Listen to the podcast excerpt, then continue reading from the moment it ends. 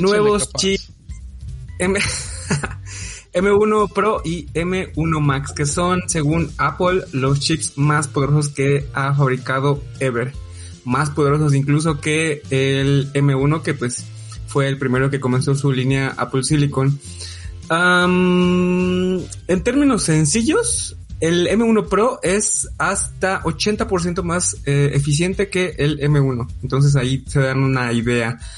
Y vamos a ver, es que se me perdió mi, escaleta, esperen. No te preocupes, no te preocupes, aquí podemos improvisar. Pero, eh, bueno, aquí, eh, aquí es todo sobre potencia. Obviamente, eh, están enfocados a portátiles para profesionales, porque pues ahí justamente están integradas en la nueva MacBook Pro, la cual está disponible en dos tamaños, 14.2 pulgadas y 16.2 pulgadas.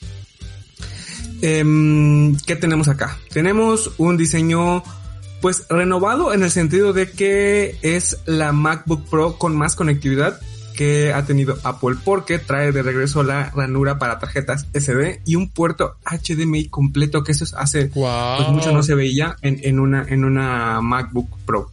Eh, y también pues bueno, dos no no es cierto.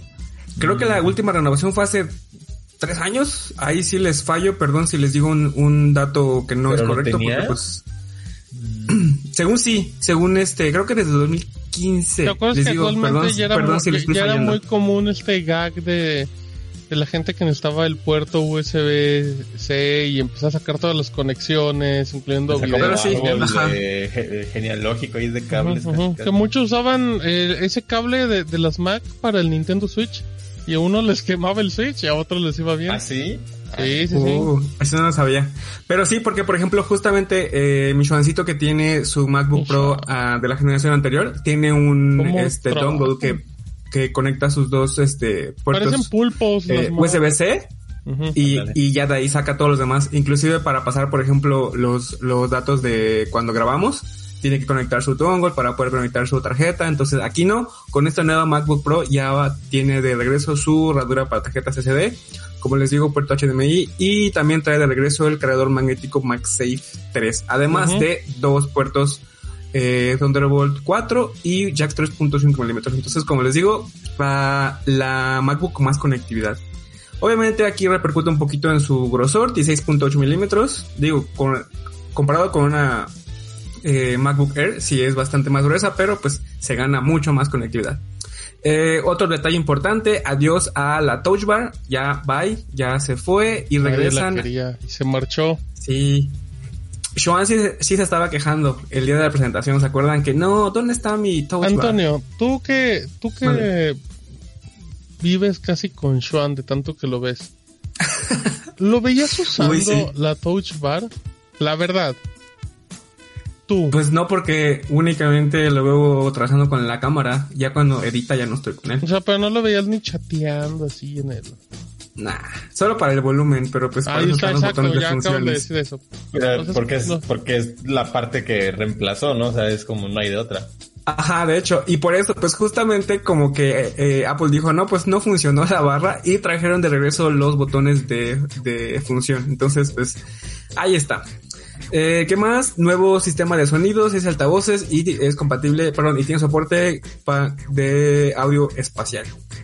¿Qué más, qué más, qué más tenemos por aquí? Pues como les dije, todo está enfocado a la potencia. Ahí, a ver si puedes, creo que está un poquito más abajo, eh, esa imagen, que es aquí, eh, sí, el chip M1 Pro tiene 33.7 mil millones de transistores, por eso está más grande que el anterior, pero el M1 Max se va hasta los 57 mil millones y comparado con el chip M1 es un monstruo, pero pues son como toda la potencia que, que, que, tienen por ahí. Soporte para hasta 64 GB de RAM, doble memoria de ancho de banda de 400 GB, gigabits por segundo, bestias, bestias, bestias, bestias.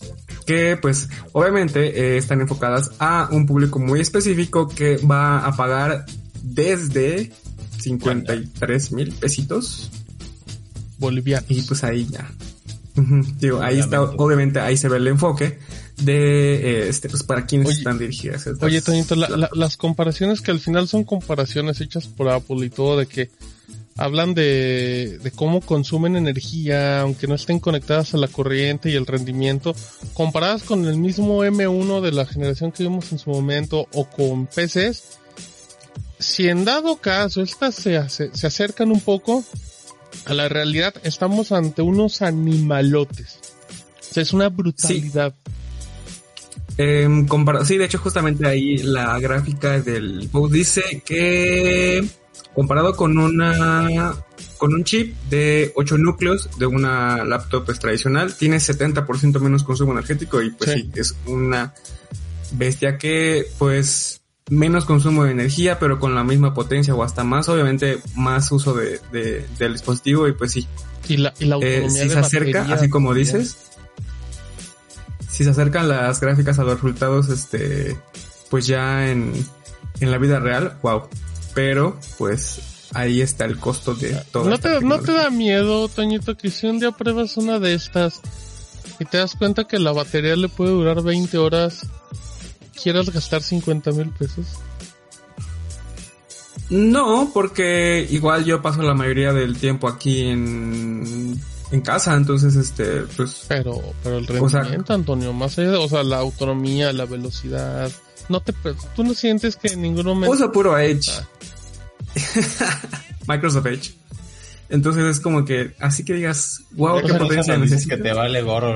Ajá, o sea, lo que dice Toñito es que cualquier cosa que corra Edge, con eso Toñito es Tampoco, tampoco, tampoco, tampoco. Eso dice, o sea, Antonio. Pero tengo aquí, por ejemplo, ahorita tengo abiertas como 25 pestañas y no se me traba. Entonces, siempre y cuando tengan desempeño eh, decente. Ajá, y creo que cuando más sufre mi compu, entre comillas, es cuando estamos aquí en el podcast y pues no se, no se traba ni nada, entonces creo que con eso está bien. Pero yo, que necesito muy poca potencia. Tal vez tú necesitas más porque tú estás produciendo, por ejemplo. Que soy potente. Quiero potencia. Dice Taller no tenía HDMI, yo tuve una MacBook Pro 2012 y traía un DisplayPort, por cierto, también tenía RJ45. Ajá, yo tengo, de hecho, aquí está mi, mi Mac, yo la usaba hasta hace un año, es una MID 2012 y tenía que usar un adaptador DisplayPort a HDMI para, para poder conectarle los monitores o el monitor, pero después sí hubo un modelo con, con HDMI. que ahí dice Edgar Lozano con, mini HDMI. Que tenía uno, pero bueno. Pero habían eh, regresado al, al Pero lo bueno es que ahorita ya está con puerto completo HDMI para quien lo... Pero me, dijiste, el precio de 50 mil pesos de la de 14 pulgadas y el chip M1 Pro. Que, ah, estaba en medios chiles. Pero, pero yo no quiero ese, Antonio. Yo quiero el chido, el bueno, el Max. El que es como seis veces más que todos juntos. ¿Cuánto voy a pagar? La configuración más poderosa que se listó, al menos en la página de Apple México, es MacBook Pro de 16 pulgadas con chip M1 Max, más poderoso, 32 GB de RAM, 1 TB de almacenamiento por 93.999 pesos. Eh, Pero, como les digo, esta es la, eh, la más costosa listada en México porque pues el chip M1 Max tiene soporte para hasta 64 GB de RAM y pues obviamente eso aumenta su precio, pero no te lo manejo por ahí. Es que, fíjate, es que eso yo sí te lo manejo. Sí. Ah, pues ahí está, mira. ¿Viste esa transición? Ahí estaba, ahí estaba el, el, el, jugueteo de los temas. Yo les conté que ya estaban disponibles los precios en México, que de hecho era algo que no esperábamos en la redacción que se fueran a anunciar. Lo único que no es que todavía no se pueden ordenar aquí, porque en la ah, dijeron ya está para preorden y sale la otra semana, pero aquí todavía no hay no hay fecha. A lo mejor en la próxima semana ya están, quién sabe, pero pues hay que esperar. ¿Cuáles son los Perdón, Mau, te voy a interrumpir tantito. Ah.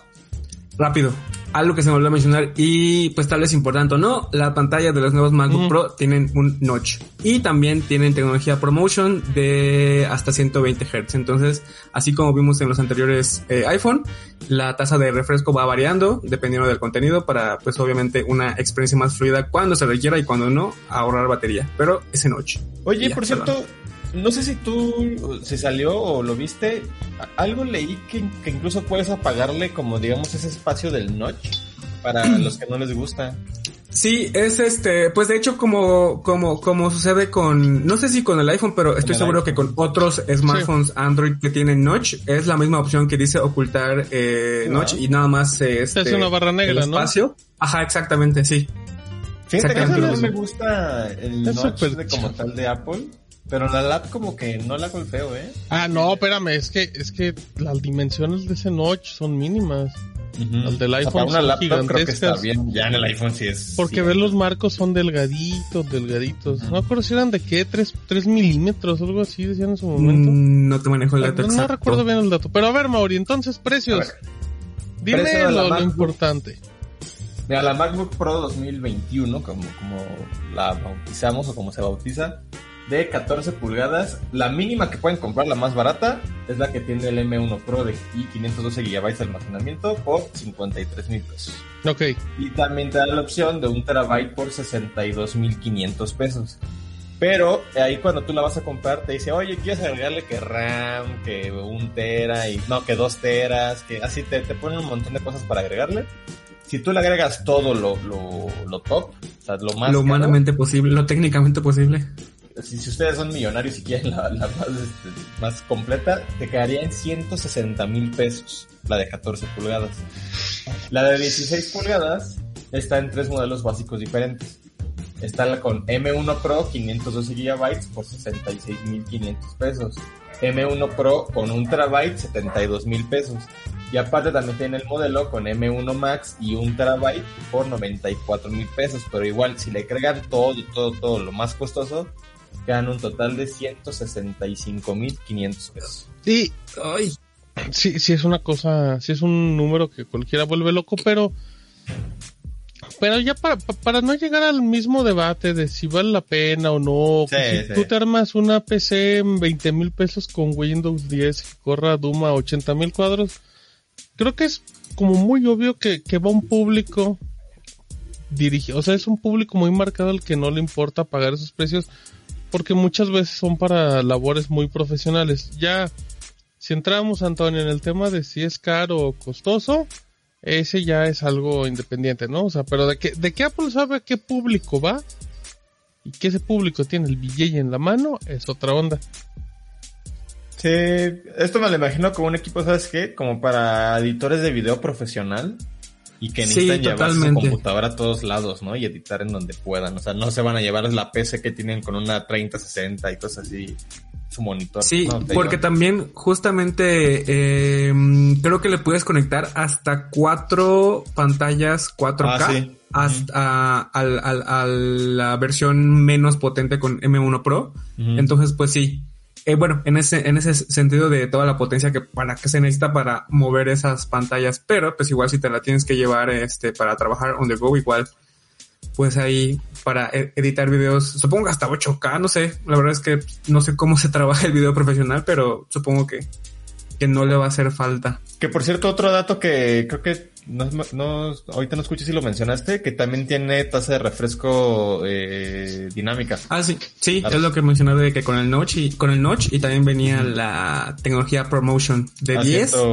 hasta 120 Hz. Que, que de hecho mencionaban en el sitio que para quienes son editores de video precisamente tiene, ah, no, pues también la transmisión que tiene un modo como para bloquear el, refresco y no tener así, editar video a, la, a la a la tasa de cinematografía, ¿no? De 24 cuadros y cosas. Ah, mm, es para que no tenga un problema con... Pero tiene mucho sentido.